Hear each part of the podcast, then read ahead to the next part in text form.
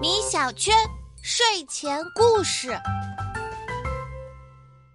妈妈，我想采访你一下，我要问一问，你幸福吗？我当然幸福啦。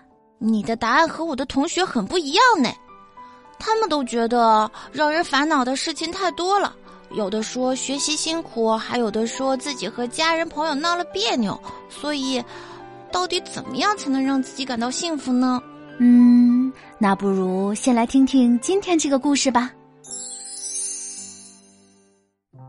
在很久很久以前，有一个富庶又庞大的王国，他们的国王勤政爱民，同样也广受人民爱戴。然而，令人担忧的是，不知为什么，国王突然生病了，而且所有来为国王看诊的医生都是摇着头离开的。国王这病怪得很呐！国王整日郁郁寡欢，食不下咽，我们却查不出病因是什么。据说是因为国王认为自己过得不够幸福。哎呀，不幸福也是病吗？最后，国王病得越来越严重，直到病得命悬一线时，终于出现了一位神医，为国王开出了一副救命的药方。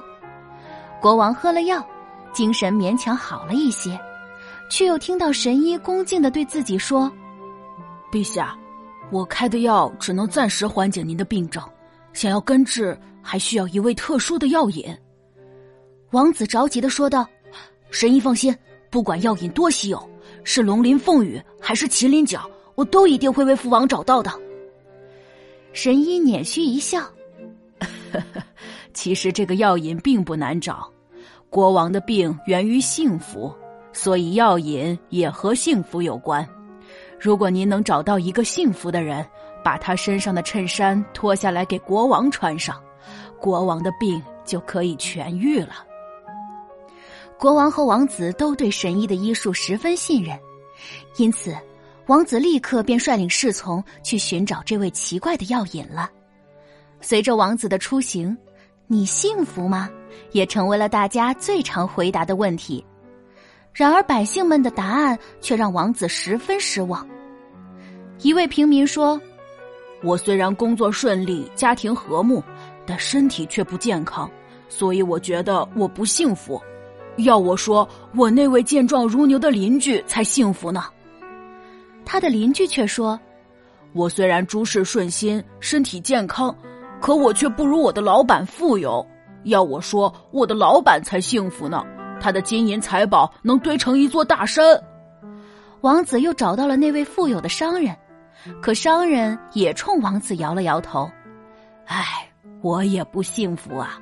我虽然富甲天下，但我的孩子却呆头呆脑、蠢笨异常。我每天都在为他的未来而担忧呢。”说到这儿。商人看了看英俊潇洒的王子，大胆的说道：“要我说，国王陛下才是这世上最幸福的人。他不光富有天下，还有您这么出色的儿子。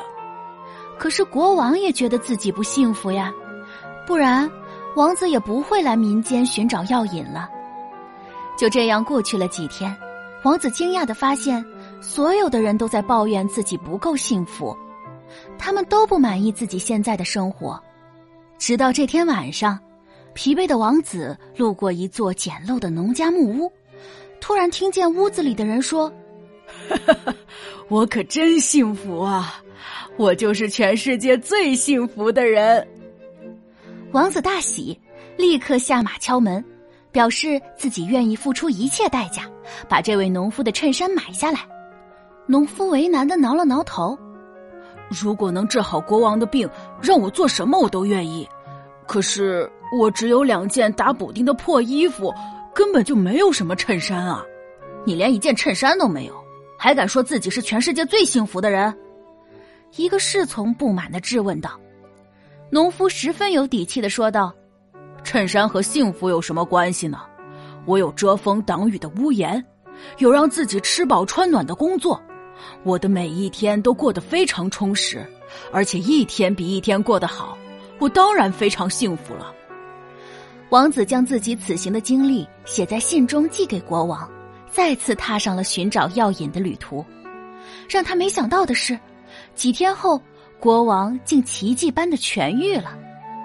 是谁给国王找到了药引呢？国王的信件给了王子答案。他在信中说道：“我从前富有四海，却依然贪心不足，奢求更广袤的国土和更长的寿命。”所以才会生病。如今我效仿那位农夫积极乐观的生活态度，就等于穿上了幸福的衬衫呀。知足者常乐，幸福就是这么简单。宝贝，只要拥有积极向上的心态，就可以常常感受到幸福哦。